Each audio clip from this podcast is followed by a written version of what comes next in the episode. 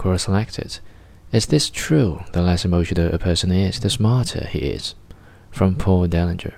It's more like the less emotional a person, the more mature a person is likely to be. Philosophically, I am a Buddhist, which is why I don't capitalize the B.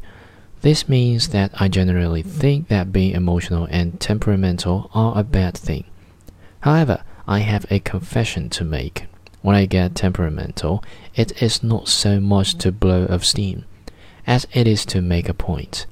It's like hearing a very well mannered person you know and respect publicly swearing. Chances are that they are doing it to make a point. I do that. So emotions have their uses, just use them correctly.